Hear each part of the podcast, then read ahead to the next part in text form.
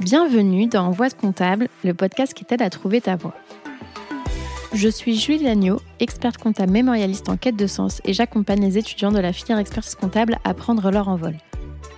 Je parcours la France à la recherche d'anciens étudiants en comptabilité et nous retraçons ensemble leurs doutes, leurs échecs, leurs expériences et bien sûr leurs réussites. Aujourd'hui, ils sont experts comptables, commissaires aux comptes, DAF ou encore contrôleurs de gestion, parfois même professeurs ou entrepreneurs. À travers ces parcours inspirants, j'espère te montrer que non, en compta, il n'y a pas qu'une seule voie. Bonne écoute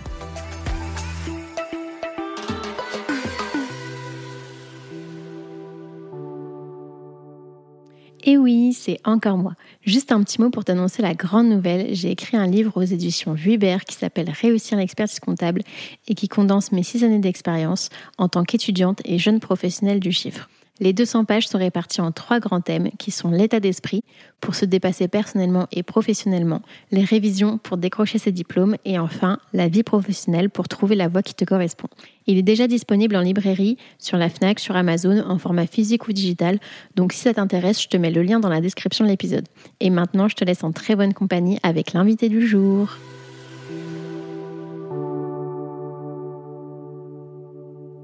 Bonjour Sarah. Bonjour Julie. Je suis super contente d'être avec toi aujourd'hui. Alors pour la petite histoire, on a déjà échangé, mais très rapidement, il y a deux ans à peu près, je pense, au, congrès de, de Paris sur le stand des femmes experts comptables et on aura l'occasion d'en d'en reparler. Donc, si je t'explique un peu comment ça va se passer, euh, on va remonter au tout, tout début, savoir euh, Sarah, quel type d'enfant elle était, où est-ce qu'elle est née, est-ce qu'elle est née en Pays de Loire? Oui, parce que je ne l'ai pas précisé, nous sommes euh, actuellement dans les bureaux du SECARA, donc un grand merci à eux de nous avoir prêté les, bureaux. donc, en fait, c'est l'IRF, donc l'Institut régional de formation de l'Ordre Pays de Loire, et qui nous accueille aujourd'hui. Et donc, voilà, est-ce que la petite Sarah, elle a grandi en Pays de Loire ou peut-être est-ce qu'elle est-ce qu'elle vient d'une autre région? Euh, pour en arriver à qui tu es et ce que tu fais aujourd'hui. Donc, est-ce que tu peux euh, commencer par te, présenter rapidement? Donc, euh, du coup, Julie, donc moi, c'est Sarah. J'ai eu 40 ans il y a un mois, donc voilà. Félicitations. Ça, se pète ou Oui, oui, ça se pète. Nouvelle décennie. mais c'est la plus belle des décennies. C'est un mélange de, jeunesse et de maturité en même temps, je trouve. Donc non, moi j'ai apprécié en tout cas. Du coup, donc moi je suis expert comptable en création ex nihilo depuis deux ans et demi. Et puis euh, maman d'une petite fille de 6 ans qui est euh, toute ma vie. Et puis très investie aussi euh, de manière extra professionnelle. Et ce depuis la nuit des temps. Quand tu dis extra professionnel, c'est vraiment outre le secteur d'expertise comptable? Alors c'est alors les deux puisque je suis investie aussi bien dans tout ce qui gravite autour de l'expertise que dans des associations euh, locales ou euh, qui ont un petit rapport quand même avec euh, la comptabilité du moins. Mais je, je, je t'expliquerai brièvement un, un, petit peu plus tard. Ça marche. Et alors, est-ce que tu peux nous dire où est-ce que où est-ce que la petite Sarah elle est née, dans quel type de famille elle a grandi? Alors, la petite Sarah, elle est née à Angers, mes parents étant du sud Maine-et-Loire originaire de la Sarthe, donc de toute façon on restait dans les pays de Loire. Et puis, euh, alors pour la petite anecdote quand même, qui n'en est pas vraiment une, puisque je suis jumelle.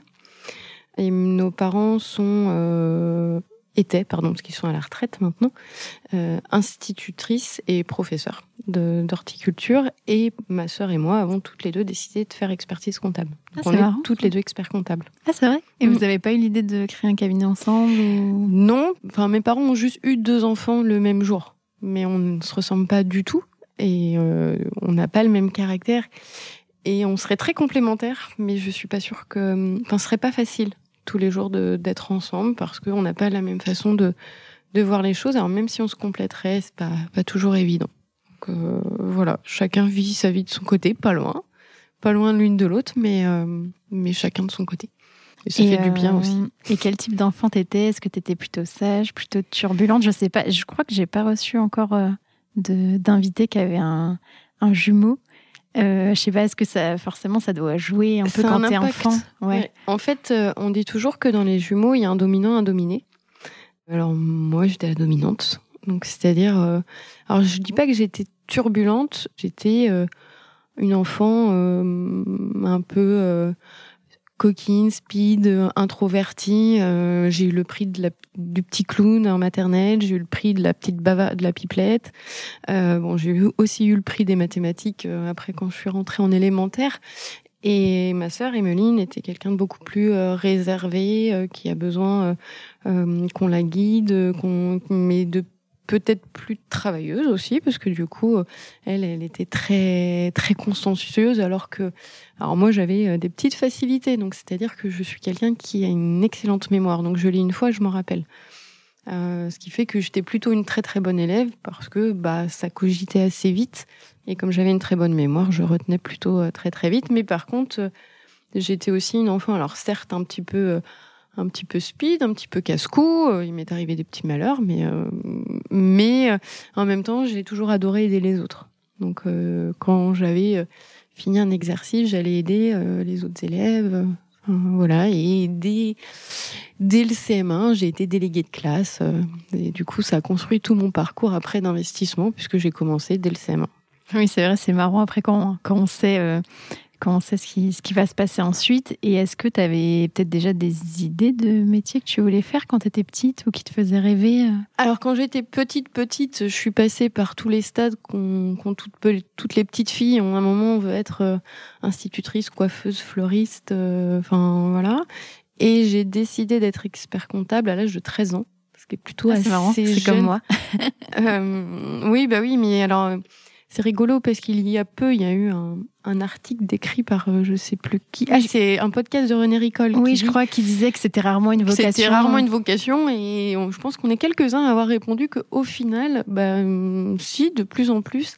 Alors effectivement, je pense que ça peut être lié au fait qu'on rencontre des gens de la profession. Moi, pour le coup, euh, c'est euh, une des meilleures amies de ma maman qui était expert comptable et un jour, en discutant avec elle, de ce qu'était son métier. Elle m'expliquait, alors de ce que je m'en rappelle à l'époque, enfin j'avais compris qu'elle faisait des mathématiques, du droit, des chiffres et beaucoup de droits et beaucoup de conseils. Et qu'elle, en fait, elle passait son temps à rencontrer des clients. Et je me suis dit, euh, en fait, j'adore les maths, le droit, c'est quelque chose qui, qui me plaît. Et, euh, et, elle parle tout le temps à ses clients, elle fait beaucoup de conseils j'ai vraiment envie de faire ça. Côté pipelette, je vais pouvoir parler. Donc voilà. Et je rebondis sur euh, ce que tu as dit là, enfin ce dont on parlait pour euh, la vocation. Je pense que aussi déjà la vocation, c'est à partir de quel âge que c'est une vocation, mais en fait, je pense que forcément, on a moins la vocation, par exemple, de devenir expert comptable, vu que c'est du B2B et que, enfin, quand tu es petit, euh, en primaire, au collège, en fait, tu vas plutôt penser à des métiers que tu vois, que tu côtoies, qui sont plutôt du B2C. Mm. Et l'expert comptable, vu que c'est un, vraiment un chef d'entreprise au service des chefs d'entreprise, en fait, déjà, on, on conscientise pas forcément le fait qu'il y a des chefs d'entreprise, etc. Donc, euh, oui, puis on est, on est quand même énormément influencé par ce qu'on voit et les rencontres qu'on va faire. Et effectivement, on rencontre rarement un expert comptable au coin de la rue euh, en discutant. Euh, donc, euh, du, du, coup, mais même à l'école, si on regarde les cahiers de lecture, quand il y a des exercices, on va parler du fleuriste, on va parler des pompiers. il va y avoir des petites choses comme ça. Il va y rarement y avoir un expert comptable. Et d'ailleurs, ça, ça, me fait penser à à toute la problématique sur l'attractivité de la profession, où parfois en rigolant, on disait vivement qu'il y ait une série avec un expert comptable, parce qu'il y a pour les avocats, mais il n'y a pas pour les experts comptables. Mais, mais oui, parce qu'en fin de compte, c'est pas que notre profession n'est pas attractive, parce que je j'y crois pas du tout, c'est qu'elle est méconnue. Et c'est pas la même chose. C'est pas que le métier ne plaît pas, c'est qu'il il est pas assez bien euh, connu et pas assez bien appréhendé par les gens. Il y a des préjugés qui ont un peu la vie dure, mais c'est comme tout, ça va, ça va finir par, euh, par changer. Moi, j'ai aucun doute sur le sujet. Enfin, voilà. Donc, euh, donc du coup, la vocation, elle existe à partir du moment où euh, le choix est définitif et qu'on n'en démord pas. moi, pour le coup, j'ai décidé d'être expert comptable à 13 ans et j'ai jamais changé d'idée. Avec du recul maintenant, je regrette pas, mais peut-être que il y a d'autres professions que j'ai découvertes après, par, par la télé ou par des rencontres, Peut-être que si ces professions, je les avais découvertes avant l'expertise comptable, peut-être que je serais allée vers, ce, vers ça. Et quoi, par exemple? La police judiciaire, euh, la police scientifique. Parce que j'aime le côté enquête euh, sur le terrain et puis euh, de faire, euh, de faire corréler des preuves, hein, que tout soit hyper précis et s'il y a telle empreinte, tel produit, enfin et autres. Alors, je ne sais pas si c'est parce que j'ai beaucoup regardé les émissions de police scientifique, mais bon, en plus j'ai un bac S euh, option physique chimie, donc c'est quelque chose que j'aimais bien parce que quand tu mets telle solution et telle solution, tu as obligatoirement telle réaction. C'est c'est très cartésien en fait. Euh, et le côté euh, investigation, le fait de rechercher, de poser des questions.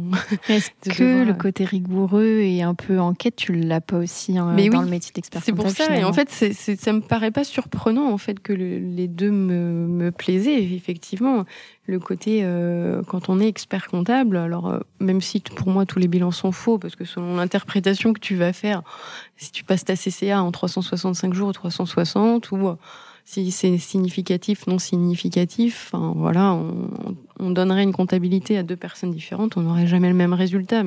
Mais euh, en ordre de grandeur, euh, voilà. Mais par contre, tout, tout, ça est appuyé sur du droit. Enfin, la comptabilité, hein, les comptes annuels, c'est du droit et la fiscalité qui en découle, et même tout le conseil. Donc, quand on va donner un conseil à un client, on s'appuie sur sur des bases. Enfin, et donc on a, il n'y a pas non plus pléthore de choix euh, dans la façon d'aiguiller quelqu'un, quoi. Et en même temps, je me dis, est-ce que ça serait pas, tu sais, comme euh, alors ça, il y a plusieurs écoles, mais euh, des fois on dit, bah, en fait, qu'il n'y a pas une personne qui est faite pour nous dans le cadre d'un couple et qu'en fait, il y aurait plein de personnes, sauf que l'environnement, le contexte fait qu'à un moment donné, tu vas aller avec une personne. Bah, en fait, ça on pourrait se dire que c'est la même chose avec les métiers. En fait, il y a plein de métiers dans lesquels on pourrait s'éclater, mais on va peut-être pas, sans doute pas, pas mm. tous les faire, et c'est pas grave en fait. Oui, mm. je suis totalement convaincue. On dire qu'il y a un métier qui est fait pour soi, je, ne suis pas persuadée, comme je suis pas persuadée qu'il y a une personne faite pour soi. Enfin, moi personnellement, mon conjoint, si j'avais pas eu mon accident de voiture, je l'aurais jamais rencontré. Donc, euh, je, je sais pas. Enfin, alors oui, on dit qu'il n'y a pas de hasard dans la vie non plus, mais c'est comme ça. C'est que tout était euh, euh, pas tracé, mais en tout cas, il y a des rencontres, il y a des. On parle de monter dans un train ou pas. Il y a des choix qu'on fait, et puis au moment où on les fait, eh bien, c'est ce qui va nous guider. Alors, on a nos caractères et souvent, malgré tout, on, sait où on doit aller. moi, je me suis énormément interrogée sur mon métier parce que j'ai rencontré quelques difficultés dans mon parcours. J'ai failli arrêter. Arrêter l'expertise comptable. L'expertise comptable. Voilà, avant d'être diplômée. Je savais pas, je découvre en live avec vous. Cet non, épisode va être passionnant. Euh, du coup, euh, j'ai. Alors, je t'expliquerai pour... pourquoi un peu après, euh, parce que c'est bien l'investissement extra-professionnel, mais ça m'a fait grandir, mais ça m'a aussi, alors, ouvert des portes et fermé quelques-unes euh, aussi. Et du coup, à un moment, quand tu te questionnes, tu dis, mais est-ce que je suis faite pour ça? Est-ce que les gens ont envie que je travaille pour eux ou pas? Et du coup, je me suis remise en question et j'ai même refait un bilan de compétences pour savoir. Bon, il s'est avéré qu'en ressortant du bilan de compétences, j'étais faite pour l'expertise comptable. Donc ça m'a rassurée. Des fois, il y a peut-être besoin de ce regard extérieur quand on est plus capable de prendre du recul. Oui, mais au moins, il y a eu un, il y a eu un rapport qui sort et qui fait que je peux être ou enseignante ou expert comptable. Waouh Super, c'est ça va, c'est chouette. Et je rebondis aussi sur ce que tu disais, euh, enfin ce qu'on disait, qu'il n'y avait pas forcément un métier qui est fait pour nous. Et je pense que c'est d'autant plus vrai en expertise comptable. Il y a aussi le métier que tu fais et la façon dont tu l'exerces, parce qu'en fait, il y a 20 000 experts comptables et aucun, aucun, d'eux ne se ressemble parce qu'en fonction de, de leur type de clientèle, de la taille du cabinet, de, de leur stratégie, de est-ce qu'ils sont profs à côté ou pas, est-ce qu'ils sont contrôleurs de stage ou pas, est-ce qu'ils sont dans des assos, est-ce que, enfin, en fait, aucun expert comptable ne se ressemble. Ne ressemble à un autre. Mm. Mais c'est exactement ça. Enfin, il y, a peu, euh, au mois de décembre, euh, avec l'ordre des pays de, la Loire, pardon, j'ai fait une permanence euh, au Forum de l'orientation pour rencontrer euh, notamment les collégiens et les lycéens. Et euh, quand on me demande qu'est-ce que le métier d'expertise comptable, donc je leur explique que c'est un métier hyper diversifié de par les sujets qu'il aborde. On va faire bah, de la compta, du, du, droit, de la fiscalité, du conseil en ressources humaines et, et paye. Euh, on va aborder des questions de gestion de patrimoine. Euh, dans d'autres cabinets, on va faire de la consolidation, de l'audit, du conseil à l'export et autres. Et dans des hum, structures qui peuvent aller de l'expert comptable tout seul euh, ex nihilo à, au cabinet international et avec une typologie de clientèle aussi variée qu'il en existe en France. Donc en fait, il y a c'est pour ça que je dis souvent que c'est le plus beau métier du monde parce que il peut convenir à tout le monde.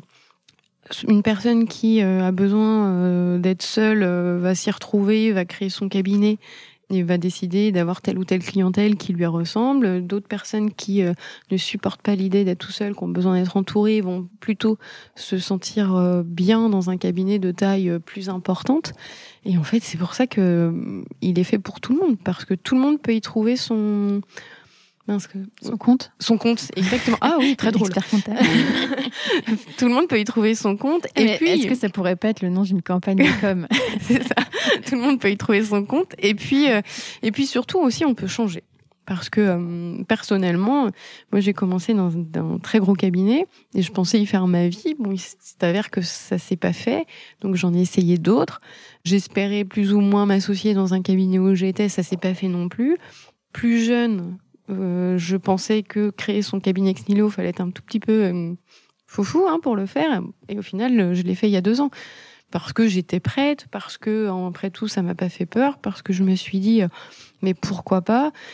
Et puis, au pire, si ça marche pas, eh ben, je rechangerai. C'est pas. Voilà. Mais euh, donc, en fait, rien n'est totalement immuable. C'est-à-dire qu'on on peut changer et on peut avoir une vision différente à des moments donnés.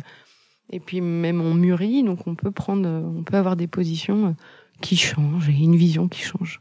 Et qu'est-ce qui t'a donné envie d'être expert comptable alors à 13 ans? Parce que c'est quand même pas le métier qui fait rêver beaucoup de jeunes. Enfin, déjà, comment tu as eu l'idée? Tu nous as dit que c'était euh, une personne que tu avais rencontrée. Et euh, est-ce qu'il y a, je sais pas, un élément où tu t'es dit. Euh, je pense que vraiment c'était le côté euh, hors chiffres parce que malgré tout on en fait et on s'en sert. Le côté droit. T'aimais ça les chiffres Oui, oui, oui. Alors euh, ça par contre, euh, voilà, j'avoue, hein, euh, les, les, maths, le calcul mental, tout ça, j'étais vraiment très très forte à l'école. Enfin, je sais plus au brevet, je crois que j'ai eu 40 sur 40, enfin quelque chose comme ça. Mais donc c'est voilà, le jour on a rendez-vous chez un notaire, à un moment il parlait, bon c'est moi qui fais toutes les multiplications de tête, hein, enfin aucun problème sur le sujet. Mais par contre ce que j'avais en fait quand elle en avait parlé, c'est que j'avais découvert qu'au final elle ne faisait que que de la relation clientèle. Et c'était ça qui m'avait dit, mais en fait c'est super parce qu'on n'est pas coincé derrière un ordinateur et du coup elle, rencontre énormément de gens qu'elle aiguille et qu'elle, et ça ça c'est ce qui m'avait dit, oh mais non en fait j'ai vraiment envie de faire ça. Et euh, tu as quand même fait S Oui. Alors que tu. Enfin, tu. C'était pour peut-être te laisser les portes ou, ouvertes Alors, du coup, quand on s'était renseigné sur euh, le cursus, pour entrer en. Alors, à l'époque, hein, en DPECF, DECF, c'était. Euh, ils préconisaient un bac S ou un bac ES. Il n'y avait pas de grande importance. Il n'y avait pas de bac STMG ou STG si, mais il préconisait mais, pas. Euh, mais euh, malgré tout, euh, le bac général permettait peut-être d'aller aussi un peu plus vite. Et alors avec du recul, effectivement, j'ai pas fait d'éco, j'ai pas fait de droit et j'ai pas fait de compta, mais par contre j'ai fait des maths et de la physique chimie avec des choses assez assez euh, carrées et notamment quand tu fais, alors moi c'est ce qui m'avait marqué en physique chimie, tu as, un, un, problème que tu dois résoudre et en fait tu arrives et tu as comme on dit à la fin, c'est QFD. Et c'est comme ça et malgré tout, dans le cursus scolaire, euh, quand tu fais des mathématiques, de la gestion financière, parce qu'on en fait quand même beaucoup. Alors on n'en fait plus en expertise à proprement parler, mais pendant le cursus euh, maintenant de DCG, on a quand même euh, des petites choses. Et le droit, c'est un petit peu ça aussi. Si on y réfléchit, on a un problème de droit, on a une règle de droit et on l'applique. Et du coup, on a une certaine logique qu'on a euh, et un, un, programme de travail qu'on a en S notamment, je trouve, qui nous permet euh, de nous investir et d'avoir une certaine rigueur dans le travail apporté et qui peut servir en prépa. Mmh. Enfin, nous à l'époque on appelait ça la prépa, mais euh, et au final, moi je me rappelle quand on, je suis rentrée en DPECF, les premiers mois, ceux qui avaient fait, euh, alors nous c'était STT à l'époque, étaient bien meilleurs que les bacs S et ES. Et au bout de trois mois, euh, ça avait changé parce que du coup, nous, on avait gardé par contre une certaine habitude de travail. C'est ce qu'on m'avait dit moi quand je suis rentrée en DCG, où on nous avait dit, euh, en fait, au début, euh, bon, moi du coup c'était STMG, mais ils vont être meilleurs que vous parce que bah, ils ont déjà fait de l'éco, ils ont déjà fait de la compta, ils ont déjà passé des petites écritures, etc. Que quand tu débarques de général et que et que tu connais pas du tout débit crédit, moi je trouvais que c'était complètement illogique, mais en fait c'est juste que c'est une autre logique et une fois que tu l'as, c'est bon, mais des fois ça met du temps euh, un peu à l'avoir et c'était exactement ce qu'on m'avait dit. Je me rappelle pas si, ça s'était vraiment vérifié ensuite, mais euh, euh, en tout cas, je pense que c'est courant qu'on qu'on dise ça. Et après, je pense que ça dépend aussi du travail, de l'implication de chacun. Oui. dans tous les cas. Ah bah oui, c'est sûr. Et d'ailleurs, c'est un peu plus, euh, je trouve, difficile aujourd'hui d'aiguiller les, les plus jeunes parce que nous, on avait l'avantage d'avoir des bacs pré-définis. Et maintenant, c'est à eux de choisir les options qu'ils veulent mettre. Et je, je, je, vois, ça fait deux ans que je fais euh, ou Studirama ou le Forum de l'orientation. Et les, les, les, collégiens, lycéens qui seraient intéressés nous disaient, mais du coup, on doit prendre quoi comme, on doit faire quoi comme option et comme épreuve? Ben, est-ce que les mathématiques c'est obligatoire? Alors comme moi je sais plus, enfin, et puis j'ai pas de grands enfants, j'ai des grands enfants à la maison, mais mais comme ils voulaient pas du tout faire ça, je me me suis pas intéressée au choix de leurs options. Euh, je sais pas, ils me disent est-ce qu'on est obligé de faire maths jusqu'en terminale ou est-ce qu'on peut arrêter avant? Alors je leur dis évitez de prendre sport et art plastique parce que c'est sûr que ça va rien vous apporter, mais essayez quand même d'avoir un cursus un tout petit peu euh, ou éco ou gestion ou mathématiques un minimum, mais euh, sinon peut-être que votre dossier va avoir du mal à passer dans les écoles. Et en plus, je pense que c'est pas facile. Euh, enfin moi, pareil, moi j'avais fait S. Euh, enfin il y avait pas les 50 000 options, donc je sais même pas pour te dire les matières qu'il y a. Mais je pense que c'est pas facile. Enfin pour un étudiant, oui voilà, c'est plus facile de. Tu sais en fait quand tu as déjà des cases qui sont préfaites et que tu te dis bon bah moi mm. je vais en S, je vais en ES, je vais en L, je vais en STMG, que là de se dire alors en fait tu as plein de choix et tu dois choisir ah toi-même si tu prends un petit bout de là, un petit bout par-ci, un petit bout par-là. Et, et, en plus, moi, c'est pareil, j'ai pas mal de messages d'étudiants euh, sur Instagram qui me disent Ah, bah, quelle, euh, quelle option je dois prendre, etc. Parce qu'en fait, du coup, ça, ça j'ai l'impression que ça les enferme aussi dans le fait de vraiment qu'est-ce que je veux faire et plus tard et, et, en fonction du métier que je veux faire quelle spécialité je dois apprendre alors qu'en fait tu peux faire euh, enfin entre guillemets euh, dans les experts comptables il y en a qui ont fait STMG il y en a qui ont fait S il y en a qui ont fait ES il y en a qui ont fait bac pro. Enfin en fait il n'y a, ah ben, a, pas de règles ah non il n'y a pas de règles mais euh, malheureusement il y a aussi le fait que quand on a pris un bac notamment général et qu'on a pris certaines options le fait qu'il y ait des dossiers derrière étudiés et eh ben entre celui qui donne l'impression d'arriver avec des bases et d'autres moins, enfin moi je me rappellerai toujours euh, un des copains de d'un de mes beaux-fils qui euh, qui euh, qui voulait faire architecte et qui n'a pas pris physique chimie dans ses options. Et du coup, il n'a pas pu rentrer en école d'architecture. Il avait pris maths, mais pas physique chimie. Alors que comme ça, là, tu me dis ça, moi, ça me choque pas de pas prendre physique chimie pour archi, mais je pense qu'il y a deux trois petits calculs à faire en architecture, mais euh, ou c'est maths qu'il a pas pris, je sais plus. Mais grosso modo, il avait pris sport et en architecture, le sport c'est pas mm. c'est pas ce qu'il préconise. Enfin, je sais plus. Je, je, alors, je, je me trompe peut-être, mais je sais qu'en tout cas, il a pas choisi les bonnes options pour le bac. Et ça, est-ce que tu t'es renseigné ou est-ce que ça pourrait être intéressant de se renseigner auprès des écoles ou des pour savoir ah en fait, eux sur quel euh, voilà et donc généralement ce qu'on fait quand on enfin moi quand je suis au forum de l'orientation notamment ce que je quand les écoles sont présentes je vais facilement leur dire bah écoutez je vous propose d'aller euh, sur le stand euh, de telles écoles qui proposent le DCG, DSCG. Au moins, ils vont un peu plus vous aiguiller. Eux le savent, en fait, ce qu'ils regardent dans les dossiers et ce qu'ils peuvent préconiser. Alors après, hein, si on dit aux étudiants, euh, enfin aux collégiens, aux lycéens, de quand même faire un peu de mathématiques et au moins ou un peu d'économie, on n'est pas loin quand même. Oui. Voilà. C'est vrai que ça, je me rends pas compte au niveau des options. Je, je, connais pas du tout, donc je, enfin, pareil que toi, je saurais pas dire. Donc ouais, c'est vrai qu'en fait, le mieux c'est de se renseigner. En plus, je pense qu'en fonction des écoles, il y en a qui vont valoriser plus certaines options que d'autres, par exemple, ou il y en a qui vont être plus larges et d'autres euh, bah, plus restreints. Peut-être pas valoriser certaines, mais du moins, je pense qu'il peut y avoir des cursus qui seraient un peu rédhibitoires si on veut faire expertise comptable, mais qu'on a pris, moi, je sais pas, histoire, français et philo J'en sais rien. Mais comme ça, je me dirais, il va peut-être manquer un mini bagage, puisqu'en fait, on connaît quand même les épreuves du DCG. Donc, si à un moment donné, pendant trois ans, tu n'as pas fait de mathématiques, n'empêche que ça va poser un problème pendant, pendant le cursus de DCG. Enfin, pour corriger les copies. C'est vrai, que ça, je n'avais pas prévu comme question, mais j'avais vu passer un post, je crois que tu avais fait sur LinkedIn où tu disais que tu je corrigeais les copies. pour une fois, je râlais, ce qui est très rare me connaissant, mais où j'avais râlé un petit peu. Mm. Et toi, quand, du coup, vu que tu venais de bac général, tu découvres euh, les matières euh, un peu du cursus expertise comptable. Euh, et est-ce que ça te plaît directement Quel est ton ah premier ah Alors justement, alors je sais pas, mm, c'est là où j'étais pas tout à fait d'accord avec toi, mais pour moi, la comptabilité est hyper logique. Non, mais au début. Au début, quand j'arrivais, j'avais. Parce que pour moi, c'est très très logique. Et puis justement, comme j'adorais les maths, on a beau dire dans le cursus DCG, tu fais du contrôle de gestion, tu fais de la gestion financière. Donc en fait, on a quand même un cursus hyper scientifique, enfin, scientifique au début.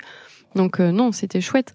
Et le droit, eh ben en fait, il s'est avéré que euh, ce qui m'a posé problème, enfin ce qui était une facilité quand j'étais plus jeune, le fait de retenir beaucoup et de pas avoir tant besoin que travailler, bah là à un moment je me suis dit alors le droit en fin de compte c'est comme tout, c'est-à-dire qu'à un moment faut le bosser quoi.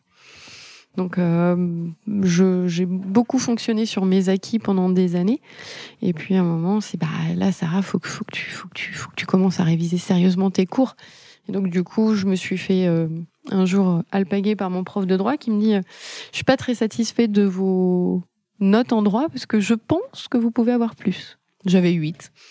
Et je sais pas, un jour ça m'a pris. J'ai dit Tiens, si je commençais à réviser le droit. Et j'ai eu 16.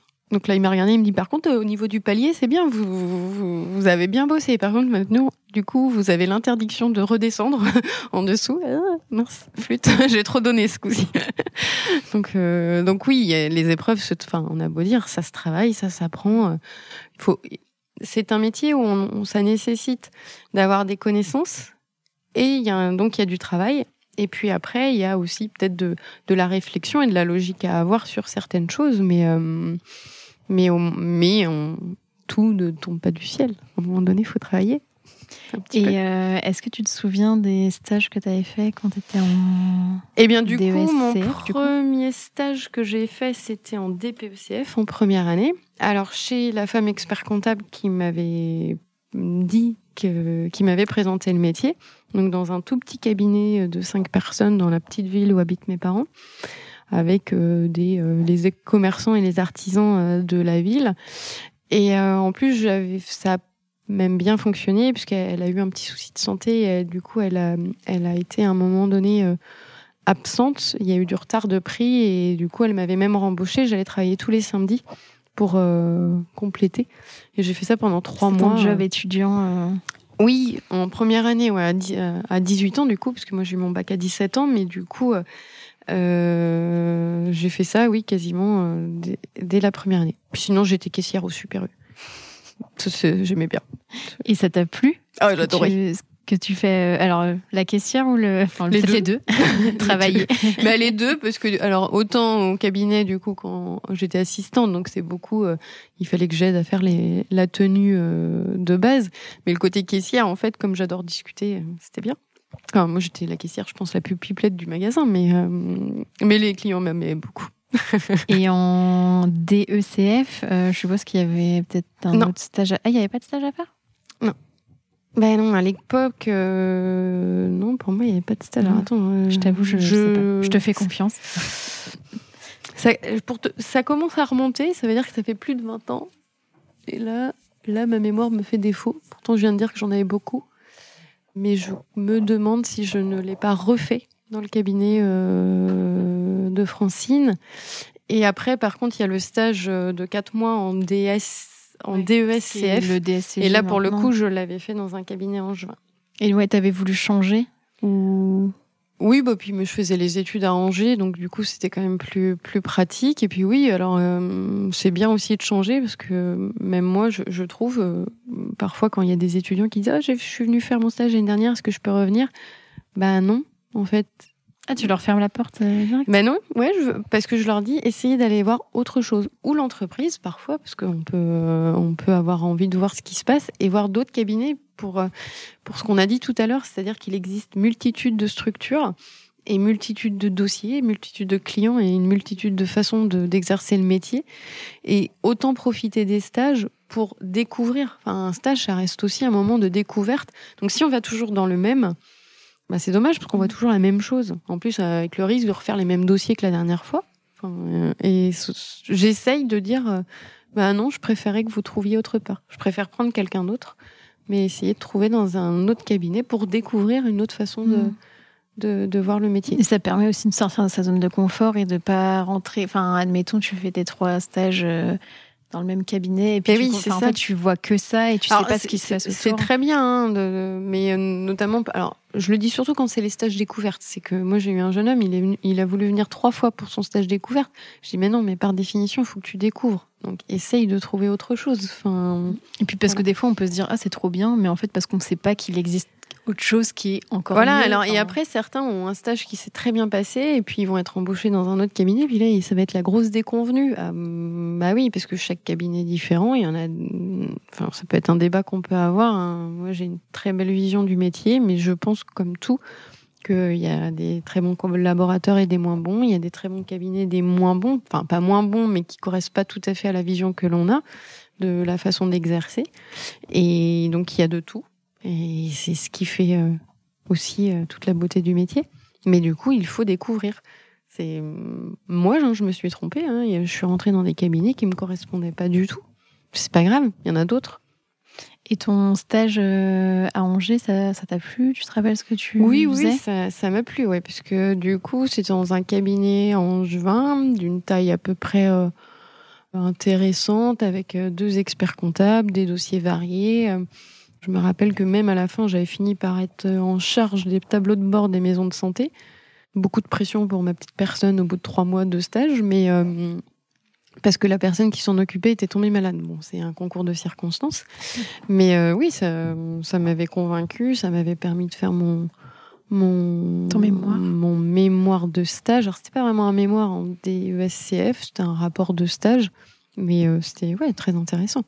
Et est-ce que euh, pour, euh, si on revient sur le côté études, pour le DSCG, est-ce que pareil, tu étais sur la même lancée que le DCG ou tu avais des, des bonnes notes et ou peut-être tu devais travailler un peu plus, je sais pas. Parce qu'on dit quand même qu'il y a une marche entre les deux. Alors nous, on c'était des... le problème, c'est que entre, pas les mêmes. Entre DECF et DESCF. Alors du coup, euh, à l'époque, entre le DPECF, bon, moi je l'ai eu la première année, le DECF était. Alors c'était ma vision, mais peut-être que je me trompe. Et pour moi, à l'époque, était plus dur que le DCG aujourd'hui. Et par contre, la marche entre le DECF et le DESCF était plus fine. Plus fine. Ce qui fait que quand on passait euh, les épreuves du DECF en septembre et qu'on se présentait aux épreuves du DESCF en novembre sans réviser, ce que je l'ai fait, moi, j'avais obtenu une des épreuves sans rien faire, euh, sans assister au cours d'ailleurs. Enfin, on commençait tout juste les cours. Et après, alors on est prêt, comme on avait le stage à faire, il fallait obligatoirement attendre un an parce qu'on n'avait pas d'équivalence. Et là, pour le coup, ce qui m'a porté préjudice, c'est que comme nous, les épreuves étaient en décembre euh, et qu'on validait en janvier, on a commencé à travailler en septembre. Et là, bah, j'ai commencé à travailler à fond dans le boulot la révision des épreuves, un peu moins bonne. Bref, première fois de ma vie, bac plus 5 raté. Oups. Bon, bah ça c'est fait. Alors d'autant plus que c'est à cause de la moyenne ou d'une note euh, inférieure à 6 Non, en moyenne. Ah il y en a une que j'avais dû moins bien réussir, je sais plus euh, laquelle. tu t'étais reposé sur tes acquis. C'est ça. Bon, puis le côté hyper frustrant, c'est que tu regardes la liste des des reçus, tu vois Potier, Emeline, reçu, Potier, Sarah, oups, oh mince, moi j'y suis mm. pas. oh, putain, c'est frustrant. bon, c'est pas grave. Bon, ça m'a, c'est, c'est pas grave. J'ai continué à travailler, je l'ai passé l'année d'après, je suis rentrée en stage directement avec un an d'écart, mais mais c'est pas très grave parce que euh, alors chacun après sa vision sur le sujet, mais malgré tout le stage, euh, j'ai presque c'était pas plus mal de rentrer un an après parce que quand on sort euh, de l'école, alors nous en plus à notre époque, moi ça n'existait pas le contrat pro.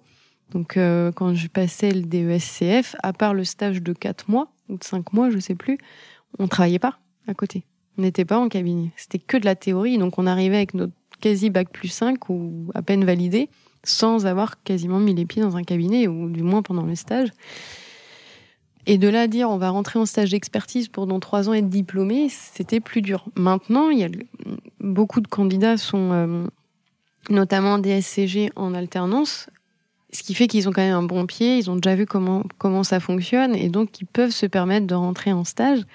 Mais ça, c'est comme tout. Euh, le stage, euh, faut vraiment réfléchir.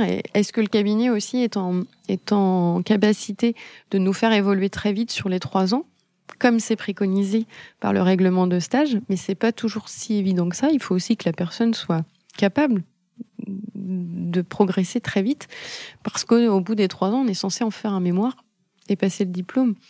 Et est-ce qu'on est vraiment, est-ce qu'on vraiment en trois ans, on a, on a pris toutes les capacités? J'en suis pas toujours persuadée, sans, vouloir être euh, méchant. C'est pas, enfin, moi j'ai mis énormément de temps à être diplômée, mais pour pour d'autres raisons, parce que il faut, il faut la maturité, il faut les dossiers. Et d'ailleurs, je considère que c'est pas parce qu'on est diplômé qu'on est expert comptable. On est diplômé, mais pour moi, ça ne fait pas le, ça ne fait pas la qualité. C'est la clé pour l'être. C'est comme euh, quand on. C'est un prérequis, mais. C'est un prérequis. C'est pas. Mais de là à dire que euh, euh, j'ai le diplôme, je suis expert comptable, bah non, parce que malgré tout, il y aura toujours l'expérience professionnelle qui fait que on acquiert des compétences tous les jours, d'ailleurs. Euh, moi, j'ai pas la prétention de dire que je sais tout, bien au contraire.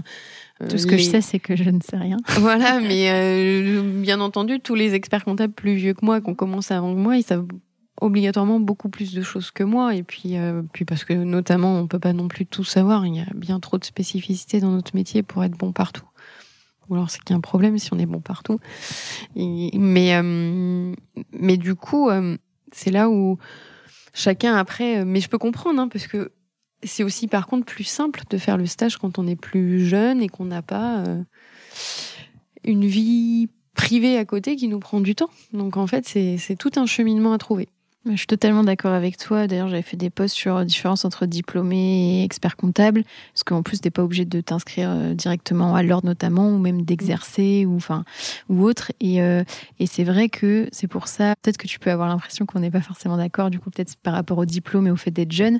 Mais justement, moi, comme je fais la différence entre avoir le diplôme et être expert comptable, en fait, je trouve ça dommage, par exemple, de je parle pas dans ton cas euh, à toi, mais que certains experts comptables freinent un peu euh, en disant bah t'es jeune pour faire le stage.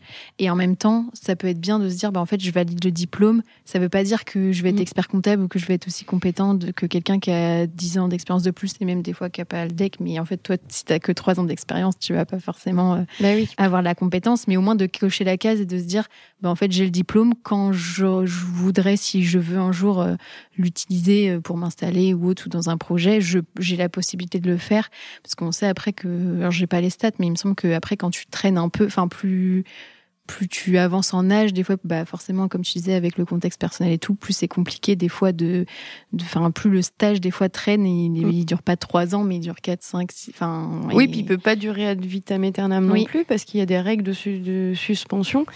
Et sinon, il y a l'autre point, c'est que tu peux du coup valider ton stage. Tu as fait tes trois ans, tu as fait tes deux, tes quatre, cinq, quatre, quatre, rapports semestriels, pardon, et trois normaux et la notice. Mm. Et la notice, tu la sors tant bien que mal parce qu'il faut, la, sortir. et... tu te retrouves à avoir euh, ton attestation de fin de stage qui n'est plus valable que six ans. Et, alors, euh, moi, je fais partie de la réforme du DEC, donc euh, je l'ai vécu, mais juste avant, ça n'existait pas. Donc, même si t'es pas tout à fait mûr et que tu voulais passer le diplôme un peu plus tard parce que justement tu trouves pas ton sujet de mémoire, eh bien, euh, tu pouvais prendre ton temps. Tu avais fait le stage et tu prenais le temps avait pour pas le de limite? Non, il était illimité.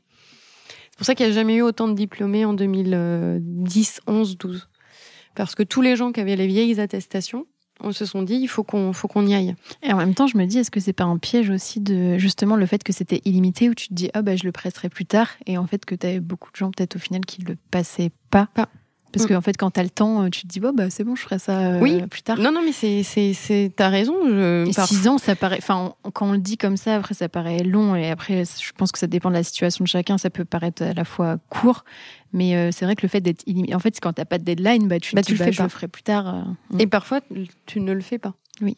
Du coup, bon, moi, je suis le mauvais exemple, mais j'ai, j'ai atteint les deadlines. Parce qu'en plus, c'est six ans plus deux. Si tu as une raison pour faire oui, tu peux demander euh, prorogation de deux ans. Euh. je rigole parce que du coup, oui, j'ai atteint la, pile poil la date limite. Hein. J'étais diplômée en mai 2018 et donc mon attestation devenait caduque en juillet 2018. Mm. Moi, j'ai mis huit ans. Euh, pour, avoir l'attestation. Et le, diplôme, pardon. Et donc, donc tu repasses ton DESCF, donc l'équivalent du DSCG, tu rentres en, en stage directement.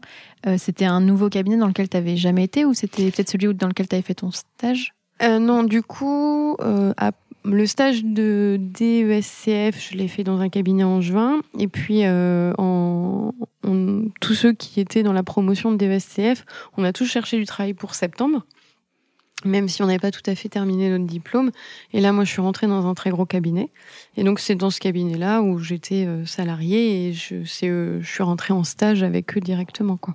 Et tu faisais de l'expertise, de l'audit euh, Que de l'expertise, puisque c'est un cabinet, un très gros cabinet, donc un cabinet très structuré avec des, des groupes de, de travail un peu parfois spécialisés. Euh, et j'ai juste fait mes 212 heures euh, d'audit, je m'en rappelle tout le temps, c'est 212 heures sur mes trois années de stage pour pouvoir valider le stage avec mes 200 heures de CAC. Et euh, comme tu dis que tu étais spécialisée en expertise, est-ce que tu avais aussi une typologie de dossiers euh, particulière? Alors dans mon groupe de travail, on avait des grosses entreprises, des très très grosses, avec des déplacements un peu partout en France, et des BNC. C'est quand même euh, radicalement. Donc moi, quand je suis devenue, au bout de trois ans, responsable de dossier, j'avais des très beaux dossiers et des BNC. Parce que dans mon groupe, il y avait trois personnes chargées des gros dossiers et deux collaborateurs BNC. Donc comme j'avais aidé les deux, et ben au moment euh, de passer responsable de dossier suite à des mouvements de personnel, et ben j'ai récupéré un bout de BNC d'une d'une collègue qui était partie et les gros dossiers d'un collègue qui qui lui s'était fait muter dans un autre département. Mais euh, voilà, donc j'avais euh, des entreprises avec plus de 50 salariés et puis et quelques BNC. Et euh, j'ai vu que tu avais changé plusieurs fois de cabinet pendant ton stage. Euh, tu es resté combien de temps dans ce premier Alors le premier, j'ai fait 5 ans. Ah oui, quand même. C'est mon plus gros, ma plus grosse durée. Et après, j'ai été beaucoup plus, euh, alors pas infidèle, mais beaucoup plus, euh, euh, j'ai beaucoup plus vadrouillé. Alors le, le premier, euh, j'y suis restée cinq ans, donc j'ai fait toute ma formation avec mmh. eux. C'est eux qui m'ont fait grandir, qui m'ont apporté beaucoup, qui m'ont fait faire le stage. Mais c'est aussi dans ce cabinet où je suis devenue présidente nationale de l'annexe. Et l'annexe m'a apporté euh, une expérience et un profil euh, plus qu'intéressant. Euh, mais ça m'a aussi créé des, bah, bizarrement des tensions euh, parce que le fait que je euh, avec mon patron de l'époque, on s'est pas très bien débrouillé sur la gestion de ma présidence. Moi, j'avais décidé de la faire en, perso, c'est-à-dire que je devenais présidente sur ma volonté propre. Et du coup, quand je partais à Paris pour le Conseil national ou pour pour préparer diverses réunions et autres, je demandais seulement à mon patron une autorisation de, déplacement et je récupérais mes heures sur le week-end. Mais il était le seul au courant, pas les collaborateurs. Donc quand je partais, les gens se demandaient pourquoi je partais, pourquoi je partais sur les heures de travail, pourquoi personne ne le savait. Euh, la communication interne. Voilà. Et en fait, alors qu'on pensait que c'était entre lui et moi, euh, et que la seule personne qui avait à dire quelque chose, c'était mon patron, eh bien, euh, on s'est complètement trompé. Et la jalousie féminine est un très mauvais défaut, donc j'ai subi quelques petites euh, langues de vipère, et ça va très très vite, les rumeurs vont très très vite, et du coup, il y a un sentiment... Enfin, il y, a eu un moment où on ne m'adressait plus la parole quand j'arrivais.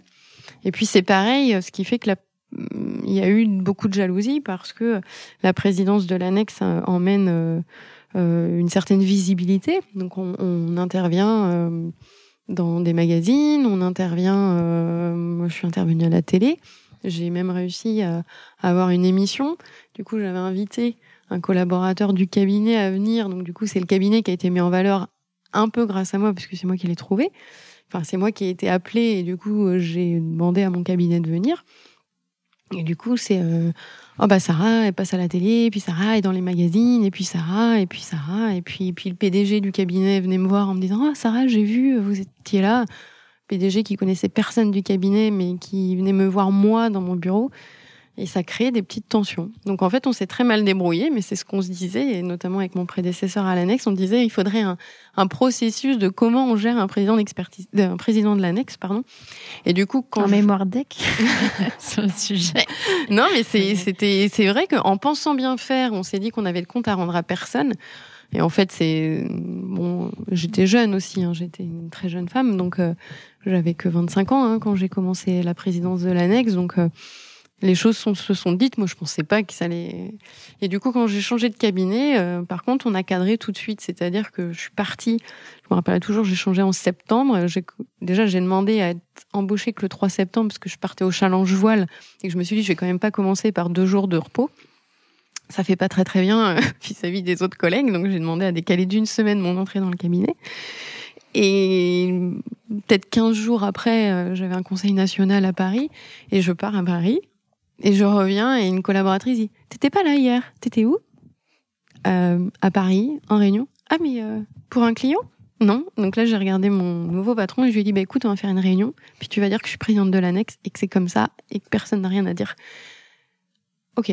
Parce que sinon, moi, je repars pas euh, à me prendre Sur des petites remarques de elle est payée à partir en. Alors, ce qui n'est pas le cas, hein, puisque j'ai toujours décidé de le faire en perso. Si j'avais une journée, je posais une journée. Mais, euh, mais c'est pas évident. Est-ce que c'est le fait d'être une femme? C'est un autre débat. Possible. Et, euh, justement, je me demandais, euh, quand on voit euh, bah, les, personnes qui s'investissent notamment à l'annexe, que ce soit dans les bureaux régionaux ou dans les bureaux nationaux, Comment ça se passe? Enfin, en fait, ça prend con. Je sais pas. Est-ce que tu as un ordre de grandeur de Enfin, je dis n'importe quoi. 30% euh, de ton temps, c'était consacré à l'annexe, voire plus, mais je voulais pas trop m'avancer. Alors, ça prend énormément de temps. Faut, faut être, faut être honnête. moi, je me rappelle quand, quand Boris Sauvage m'avait dit, Sarah, je te verrai bien présidente l'année prochaine. J'ai dit non mais c'est fou, ça va pas. Et je, et je la première question que je lui ai demandé, euh, c'était pas sur les compétences, c'était sur le fait de et ça prend combien de temps? Parce que c'est toute la problématique. Donc il m'avait fait un peu un planning de ce qu'il avait fait pendant deux ans pour avoir une notion du nombre de jours d'investissement. Et euh, alors. La seule chose qui s'est passée, c'est que du coup, la réforme du DEC est tombée pendant ma présidence du coup, bah, le Conseil national, euh, euh, enfin le Conseil supérieur à l'époque, avait organisé un groupe de travail sur la réécriture du diplôme et du stage, et du coup, l'annexe étant euh, invitée, ce qui est très très bien, hein, parce qu'heureusement que l'annexe est invitée sur la réécriture du stage, parce que, alors même si nous sommes, même si l'annexe n'est pas un syndicat, mais c'est quand même, on, on peut pas, puisque les stagiaires n'ont pas de moyens de défense, mais on représente malgré tout les stagiaires, et ça permettait qu'il y ait au moins un stagiaire qui vienne porter la parole des stagiaires et défendre un tout petit peu euh, et défendre un tout petit peu les droits des stagiaires aussi. Donc du coup, bah j'ai en 2010 j'ai doublé mon temps de réunion au Conseil national. De part parce qu'il y avait la réforme. Parce qu'il y avait la, euh, parce que du coup, je suis rentrée dans le groupe de travail euh, de la réforme du DEC et que, bah, bien entendu, ça mettait du temps. Après, c'était hyper intéressant et, et ça reste Enfin, moi, je le regrette pas. C'était un moment euh, extraordinaire à faire puisque, euh, parce qu'en face de nous, on a euh, que des experts comptables et que, avec toutes le, ils ont, ils sont adorables. Mais parfois, certains ont une, des mauvaises expériences il n'y a pas que des bons échos. Et je pense mon temps à dire que, comme tout, il y a des très bons experts comptables, il y a des très bons maîtres de stage, il y a des très bons contrôleurs des stages, et il y a des très bons stagiaires, et il y a aussi de moins bons contrôleurs de stage, de moins bons maîtres de stage et de moins bons stagiaires. Il faut de tout pour faire un monde. Mais du coup, il faut penser à chacun et à chaque cas. Euh, parce que euh, c'est vrai que moi, j'avais beaucoup de remontées de stagiaires qui rencontraient des difficultés. Et au moins, on s'en sert pour dire, bah non, mais là, si vous mettez ça, c'est pas possible et au moins, on trouve euh, des compromis. Enfin, ça fait un peu partie, euh, petites choses comme ça. Donc oui, ça a pris, a pris du temps. Mais qu'est-ce que c'est enrichissant? Moi, je dis toujours qu'en deux ans de présidence, j'ai appris plus qu'en dix ans de cabinet. Parce que euh, du jour au lendemain, bah, déjà, un truc tout bête, hein, mais j'avais trois salariés. Enfin, je ne l'avais pas avant. Alors en plus, moi, pour la petite anecdote... des permanents. Des permanents, donc il faut qu'il faut euh, avec les soucis qu'on peut avoir avec des salariés. Mais tu deviens un peu, enfin, chef, enfin un chef d'assaut, mais ouais, mais euh, avec des problématiques, avec des problématiques euh, un peu de, de, dirigeants. Et puis on a des gestions de projets, puisque quand on est à l'annexe, on gère des projets, on gère des, des choses, on gère des équipes, on gère des égaux. Enfin, c'est bête à dire, mais c'est vrai. On fait beaucoup de représentations, on parle beaucoup. Faut, faut parler en public. Hein. Et je, j'ai commenté le poste de, du nouveau président de l'annexe sur euh, son premier BN et la prise de parole en public parce que Cyril est venu euh, le refaire. Et je disais à Mathieu, mais c'est vrai que c'est une des choses les plus dures à faire quand on est président. Alors, en région aussi, on doit le faire. Hein. Il n'y a pas que national. Et je lui ai dit, bon, je te rassure, je t'ai vu il y a peu euh, et tu t'es bien débrouillé, mais c'est pas si évident que ça. Enfin, je me rappelle d'une assemblée générale en Bretagne, euh, quand tu parles devant 350 personnes, t'es pas hyper à l'aise. Hein. Euh. Mais ça se travaille. Donc en fait, on apprend beaucoup, beaucoup, beaucoup. Alors en plus, euh, de nouveau pour la petite anecdote, en plus de la réforme du DEC, il s'avère que pendant ma présidence à l'annexe, on a eu un contrôle fiscal, un contrôle URSAF.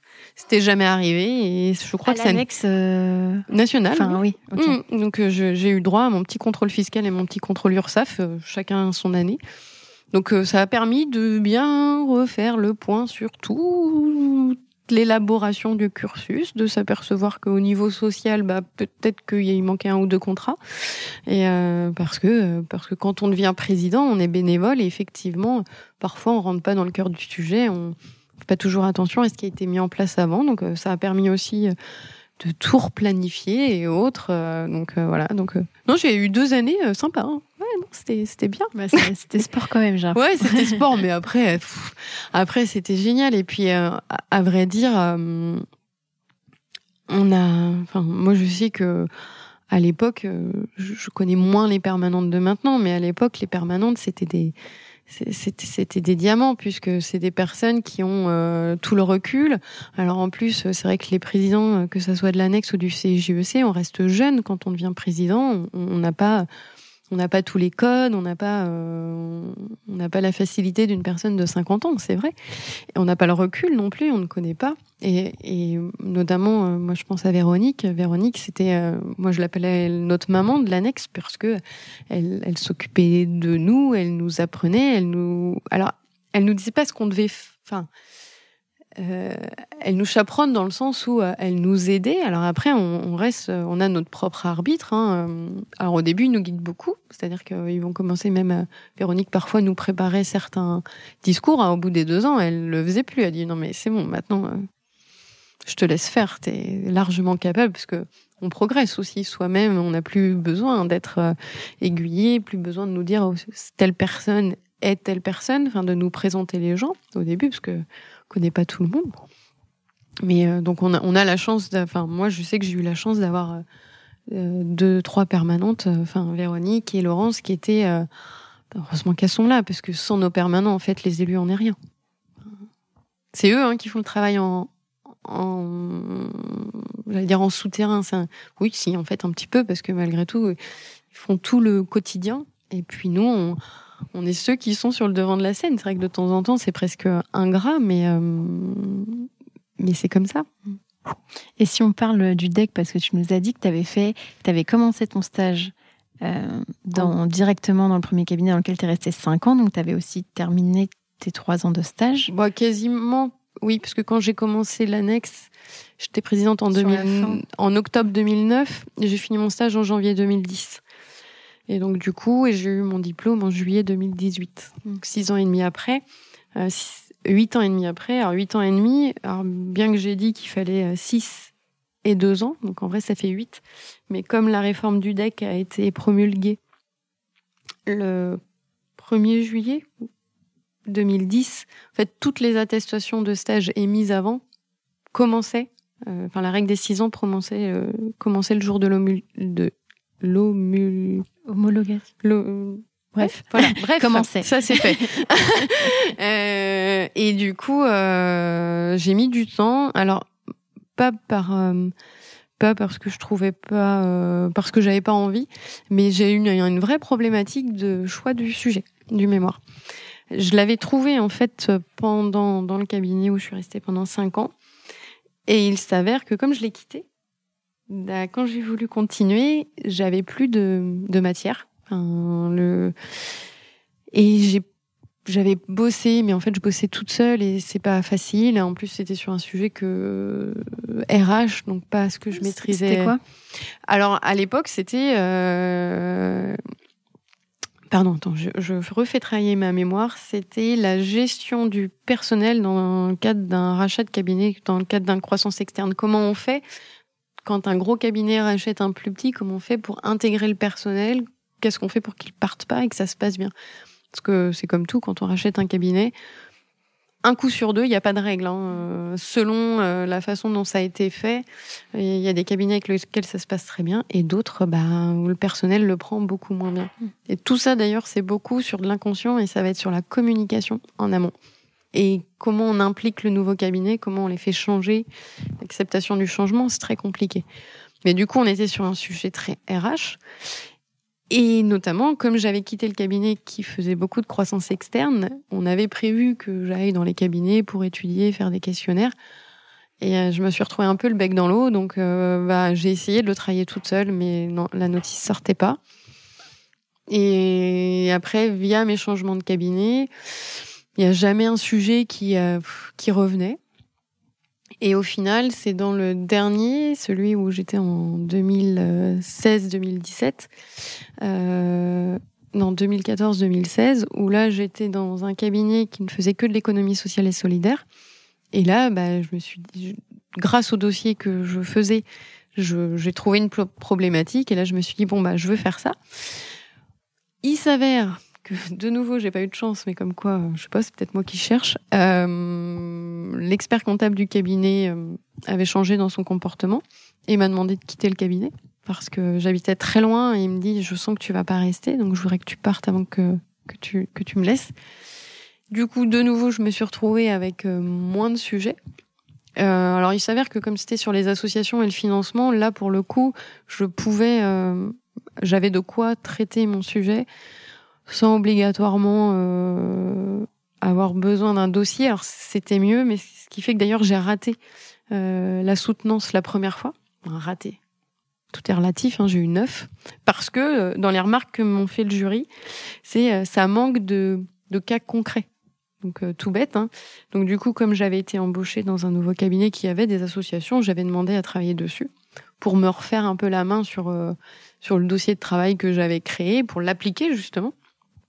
Et du coup, ça m'a permis d'obtenir le euh, d'obtenir la soutenance euh, la fois d'après. Et euh, est-ce que tu conseillerais de prendre en compte justement cet aspect recherche du sujet quand on choisit un cabinet ou est-ce que finalement on peut aussi trouver des sujets, je pense, dans n'importe quel cabinet si on se montre curieux? Enfin, c'est un peu les deux. En fait, moi je considère que c'est presque un travail d'équipe. C'est-à-dire que en tant que stagiaire, on doit trouver un sujet, mais au final, on a aussi un cabinet qui, si hein, il a envie de nous faire progresser, doit peut-être nous aider. Euh, dans le dans le cabinet où j'ai été pendant cinq ans, un jour j'ai un peu râlé parce que justement je trouvais pas de sujet. Et je dis mais c'est fou, on est dans un cabinet énorme avec plus de 1000 collaborateurs et comment se fait-il que nous les stagiaires on n'arrive pas à trouver de sujet? Et je leur dis mais en même temps vous faites des réunions toujours entre vous en haut mais impliquer certaines personnes, notamment peut-être les stagiaires, sur des sujets un peu différents. Bon, il s'avère que j'ai été entendue, donc on m'a rentré dans le comité stratégique du cabinet. J'étais la seule non expert comptable. Et... Est-ce que tu penses que ton rôle à l'annexe a peut-être pu jouer sur ça, ou c'est juste que tu en avais fait la demande, enfin le fait qu'on t'intègre Je pense que le, le, rôle, euh, l'annexe m'a appris à, à prendre plus facilement la parole et à dire ce que j'avais envie de dire, peut-être je me sentais peut-être un peu plus légitime et parce que du coup j'avais aussi appris à connaître un peu mieux les gens et à les côtoyer aussi autrement. Mais euh, et avoir moins la langue dans ma poche que d'autres. Après c'est peut-être aussi un caractère hein. il y a des gens qui ont moins la langue dans leur poche que d'autres. C'est pas toujours un enfin un atout dans le sens où ça peut des fois être enfin la franchise euh, alors pour moi est une qualité. Et parfois ça peut nous jouer des tours. Mais si ça nous joue des tours c'est-à-dire que c'est la personne en face qui était pas apte à recevoir euh, la franchise. Donc je sais pas. Oui, oui, euh, moi le dernier cabinet, hein, euh, après on va peut-être revenir sur, sur la suite après l'annexe, mais euh, c'est, c'est, la franchise, c'est, c'est bien. Enfin, il faut. Il faut dire les choses. Et, donc pour revenir sur le sujet du mémoire, oui, il faut en trouver un, mais en fait, il faut aussi faire travailler l'équipe. Enfin, si on est dans un cabinet, de dire, bah, il y a peut-être des, des ton maître de stage ou euh, les autres associés peuvent se dire ah mais ça ça ferait un super sujet On n'est peut-être pas toujours obligé de chercher tout seul, en fait. Et moi, je me rappelle, parce qu'Agnès Bricard avait même, à l'époque, au Conseil euh, supérieur, elle avait créé un groupe de travail sur l'intelligence économique, en se disant que si elle impliquait des stagiaires, ils pourraient en faire leur sujet de mémoire. C'est elle qui essayait de trouver des... Donc, comme quoi, euh, en fin de compte, euh, c'est l'intelligence collective qui fait qu'on peut apporter des sujets. Et bien entendu, nos, maîtres de stage et, nos dirigeants, eux, comme ils ont plus d'expérience, ils ont vu des sujets, des questionnements, et en fait, ils sont presque plus en, en capacité de nous trouver un sujet que nous-mêmes, en fait.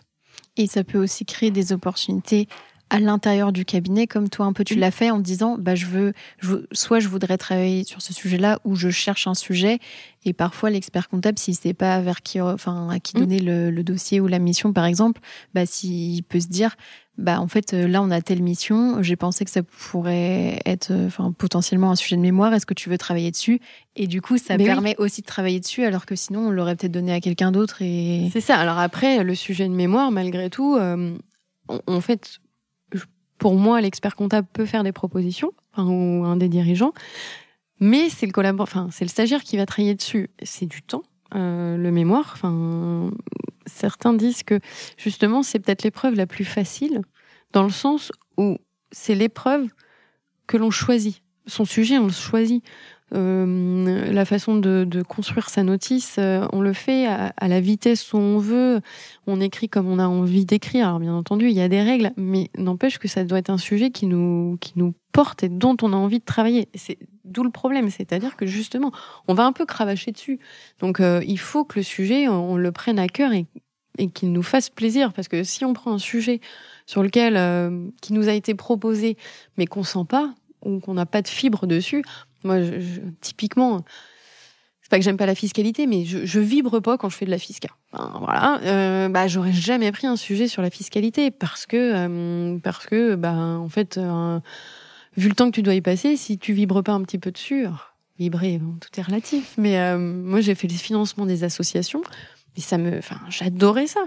Alors, les règles de droit européen, moins drôle.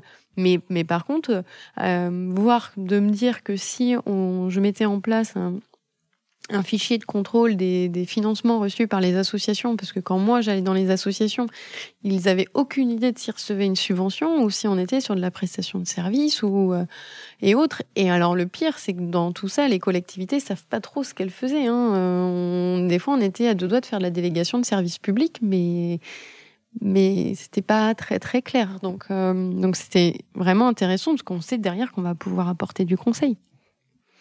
Et, euh, et justement, alors, euh, si on revient un peu, enfin là, c'était pour la, la, partie deck, donc tu as trouvé ton sujet mémoire finalement assez tard. tard. Très tard. Et, mais tu as fait plusieurs cabinets entre temps. Et alors, enfin, t'es resté combien de temps et qu'est-ce qui a fait que alors que as ce qui a fait que ça a changé, c'est que malgré tout, le fait d'avoir été euh, présidente de l'annexe, ça n'a, j'avoue, ça m'a apporté des compétences, notamment sur la gestion de projet, sur le fait de de savoir manager des équipes et autres. Et à mon époque, parce que j'ai l'impression d'être vieille, mais à mon époque, il y avait encore un petit fossé entre euh, les, les postes de manager étaient réservés aux experts comptables.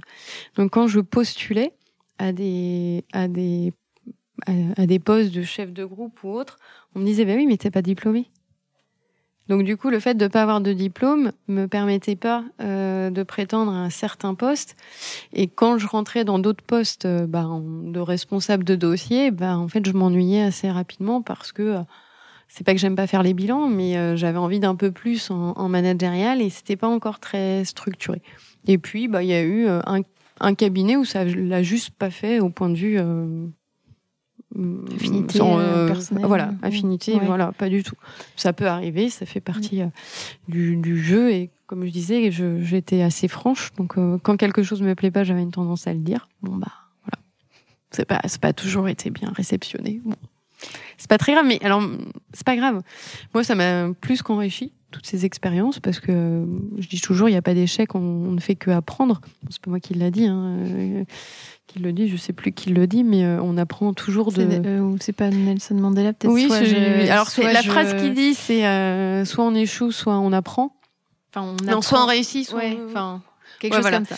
quelque chose comme ça. Et euh, mais mais moi j'ai appris plein de je choses. Je ne perds jamais, soit je gagne, soit j'apprends. Oui, voilà, ça. doit être quelque chose. C'est ça, tu as raison. Mais euh, au final, euh, ce qui est top aussi, c'est que on, on, apprend donc toujours. Ça m'a aussi permis moi au fur et à mesure de découvrir plusieurs sortes de cabinets, de me dire. Bah, en fait, je sens que j'ai envie de faire partie du haut du cabinet. Donc si je reste dans un cabinet de 1000 personnes, ça va peut-être être un peu plus euh, laborieux. Plus de. Euh, pour, euh, pour être dans le pôle de décision. Donc, euh, euh, j'ai envie de faire que de l'expertise parce qu'au final, j'ai pas assez fait d'audit et je considère que j'ai pas d'expérience euh, assez forte pour me prétendre être commissaire au compte. Donc, je peux pas postuler sur ce genre de, de sujet. Euh, après, j'ai fait des cabinets à taille plus plus modeste. Euh, du coup, les gros groupes internationaux, bah, j'avoue, je sais plus aussi bien les faire. Donc on apprend. Je me suis dit, bah, dans un cabinet où j'ai fait que de l'économie sociale et hospitalière, donc j'avais travaillé sur ce sujet. Et quand on me proposait après des postes en, en centre de gestion ou spécialisé agricole, j'ai dit non, je peux pas. À un moment donné, on peut pas et faire de l'agricole et faire du BIC, et faire du BNC et faire de l'associatif. Enfin, c'est pas possible. On peut pas, on peut pas tout faire. Donc en fait, j'ai appris euh, quel type de dossier me faisait plaisir et comment j'avais envie d'exercer. Et euh, si on revient sur euh, le côté où tu voulais avoir un poste de manager et où tu n'étais pas diplômé, est-ce que tu penses que ça, ça a changé aujourd'hui? Parce que honnêtement, je, enfin, en tout cas, moi, j'ai pas le recul de savoir si ça a évolué, mais c'est vrai que pour moi, ça me paraît pas, enfin, des managers qui, des responsables de pôle ou qui n'ont pas le deck, euh, Après, c'est aussi parce que parfois la place est prise et que du coup, il n'y a plus de poste de manager de, de disponible. Ça, c'est comme tu dis, parfois, euh, à un moment, on parlait de, bah, il y a des moments dans la vie où on va rencontrer telle, telle personne, faire tel métier. C'est aussi ça. Des fois, il y a un poste. Moi, dans un des cabinets euh, que j'ai fait, il y a un jeune homme qui a été diplômé six mois avant moi. Et donc, bah, on lui a proposé un poste expert comptable parce que le poste se libérait. Et bah, c'est des concours de circonstances ou des fois des personnes qui partent à la retraite ou qui changent de région ou qui. Et donc, du coup, bah, il y a des postes qui se libèrent ou pas à certains moments. Euh, ça, là, c'était, c'était lui. Du coup, quand moi, j'ai dit, bah, j'aurais bien aimé devenir expert comptable, ça fait deux ans que je suis diplômée. Euh, bah on m'a fait comprendre que c'était peut-être pas tout pour tout de suite. Donc j'ai dit bah je vais chercher ailleurs parce que euh, parce que j'ai pas passé mon diplôme pour rester euh, collaborateur. Enfin voilà. Donc euh, pour ça c'est c'est des moments. Et oui ça s'est un peu changé. C'est-à-dire que euh, quand moi j'ai commencé, il y avait vraiment euh, les experts comptables, alors parfois les chefs de groupe qui avaient des années d'expérience et les collaborateurs. Et maintenant, il y a des strates intermédiaires beaucoup plus qu'avant. Il y a des conseillers clientèle, il y a des il y a des directeurs de mission qui ont qui, qui chapeautent des euh, des collaborateurs. Il y a plus de postes qui ont été créés. Et aussi parce que bah, notre profession est aussi un peu en mutation. Donc, euh, comme il y a de plus en plus de conseils et, autres, il y, a, il y, a, presque des postes qui se créent. Donc oui, je pense que c'est plus facile aujourd'hui, même sans le diplôme, d'obtenir des postes avec euh, des spécificités euh, différentes. Du management intermédiaire, peut-être voilà. existait moins. Oui, il y en avait moins, ouais. Et, et, par rapport aux heures de CAC, je trouve ça, enfin, c'est intéressant d'avoir ton avis dessus. Est-ce que avec 200 heures, on peut vraiment être CAC ou ça dépend peut-être de. Alors après, il y, a, y a le stage. Alors donc moi, j'en ai fait que 200 heures. Donc effectivement, c'est pas avec mes 200 heures que je considère que j'aurais pu devenir euh, commissaire au compte. Euh, mais ça, c'est moi qui considère ça. Et aussi parce que j'étais dans un cabinet tellement structuré que du coup, quand je faisais mes 200 heures de CAC, on va dire que j'étais quasiment assistante des directeurs de mission CAC. Donc en fait, je sais pas que je faisais. Euh, les photocopies, mais euh, alors si, hein, je faisais les PO et autres, j'ai fait même des inventaires, mais j'allais pas des fois jusqu'au rapport et au final, euh, j'étais pas pas très, j'ai pas beaucoup appris euh, pendant mes 212 heures et bizarrement, j'ai beaucoup plus appris quand j'étais dans le cabinet d'économie sociale et solidaire, puisque pour le coup, on avait beaucoup de missions CAC auprès des associations. Où là, par contre, je le faisais à deux avec un collaborateur et j'ai beaucoup plus appris à ce moment-là. Mais pour autant, du coup, je suis pas commissaire au compte parce que au moment de choisir l'inscription, je me suis dit, pour moi, c'est un, métier, alors qui se ressemble, mais je manque de compétences. Euh, et donc j'ai choisi de, ne pas être commissaire au compte. Alors je m'interroge actuellement beaucoup. Euh, J'étais convaincue d'avoir fait le bon choix jusqu'à quelques mois. Et je suis embêtée parce que euh, je, si je ne deviens pas commissaire au compte, je ne peux pas faire euh, de mission de durabilité. Oui, c'est vrai. C'est un sujet d'actualité. Voilà. Donc en plus, euh, avec la clause du grand-père, euh, bah, ça peut être l'occasion. Donc voilà, j'en discute, mais, mais, mais je j'en discute avec moi-même. Hein, je m'interroge beaucoup. Euh, c'est pas facile.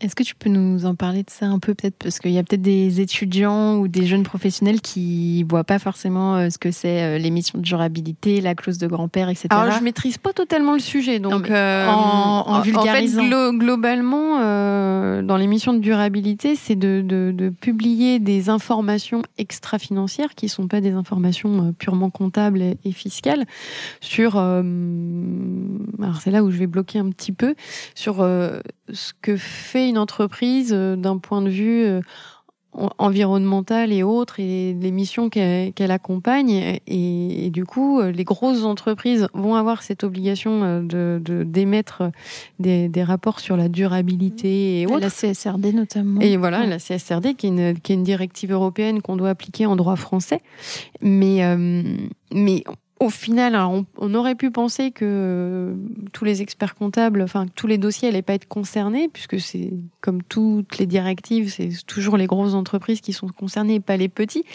Mais parfois les plus petits un petit peu, parce que une grosse entreprise qui fait appel à un sous-traitant doit s'assurer que ses sous-traitants respectent des, des considérations de durabilité. Et puis ça peut être aussi une information qui devient de plus en plus euh, intéressante à avoir. Quelle, euh, ça peut être aussi euh, une certaine marque employeur pour certaines entreprises de dire mais nous on, a mis en place peut être volontaire. voilà, ça pourrait être volontaire. Donc euh, donc il y a des, et puis ça reste je pense des missions aussi intéressantes parce qu'on sort de la compta et de la fiscalité pure, on rentre sur des considérations un peu plus stratégique, stratégique voilà, sur des sujets d'actualité, des sujets qui concernent tous les citoyens et, et le monde en général. Donc, donc il y, a, sa petite patte à faire, mais bah, il faut il faut être euh, commissaire au compte. Alors euh, si on s'inscrit avant 2026, euh, on peut bénéficier de la clause du grand-père qui permet de faire que 90 heures de formation pour se former pour à la se former, etc. Se mettre à, au fait de pouvoir obtenir le certificat qui dit qu'on a suivi tout le cursus qui nous permet d'émettre des certificats particuliers et qui sont validés par le H2A. Je sais pas si ça a encore changé. Enfin, en tout cas, c'est prévu que ça change de nom, mais je sais pas. le H3C qui devient le H2A, est-ce que c'est fait ou pas? Je sais pas. Alors là, la compagnie euh, est intervenue l'autre jour à l'Assemblée générale de l'annexe et CGEC Pays de Loire. Ils ont dit H2A. Hein, donc, euh, bon, on dit H2A. c'est pour ça que je viens de chercher, parce que du coup, euh, je j'étais plus trop trop sûre du, des chiffres et des lettres. Mais donc euh, non, c'est, intéressant. Enfin, de toute façon, notre métier est tout le temps en train de changer et ça, c'est super. pour moi, c'est une opportunité plus qu'un un, défaut. Mais c'est vrai que pour le coup, moi, je suis euh, expert comptable ex nihilo et toute seule. Donc, euh, bah, c'est pas toujours facile de tout faire tout seul. Euh, là, faut que j'appréhende assez rapidement la facture électronique, comment je vais le mettre en place, quel choix de logiciel, comment je vais le présenter à mes clients. Euh, faut que je progresse sur euh, l'analyse de la data et autres. Euh, est-ce que j'utilise l'intelligence artificielle ou pas? Donc, euh, en fait, quand on est tout seul, parfois, on se dit, mais en fait, je peux pas tout faire. En plus de mes investissements extra professionnels. donc, voilà. Donc non, toujours, toujours en constante interrogation sur ce qu'il faut faire ou pas. Hop, hop, hop. Tu croyais quand même pas qu'on allait s'arrêter là il semble que notre invité était un tout petit peu bavard. Alors si tu veux connaître la suite de ses aventures, il faudra patienter jusqu'à la semaine prochaine. En attendant, tu peux m'aider à faire connaître le podcast en choisissant parmi ces trois options. Le plus rapide d'abord, c'est de me donner 5 étoiles sur ton appli de podcast préféré. Le second, c'est de m'écrire un gentil commentaire pour m'encourager et faire plaisir à l'algorithme. Et bien sûr, tu peux aussi en parler autour de toi. Mais bon, le top du top, ce serait quand même de faire les trois. Pour découvrir le prochain épisode, je te donne rendez-vous dimanche prochain à 10h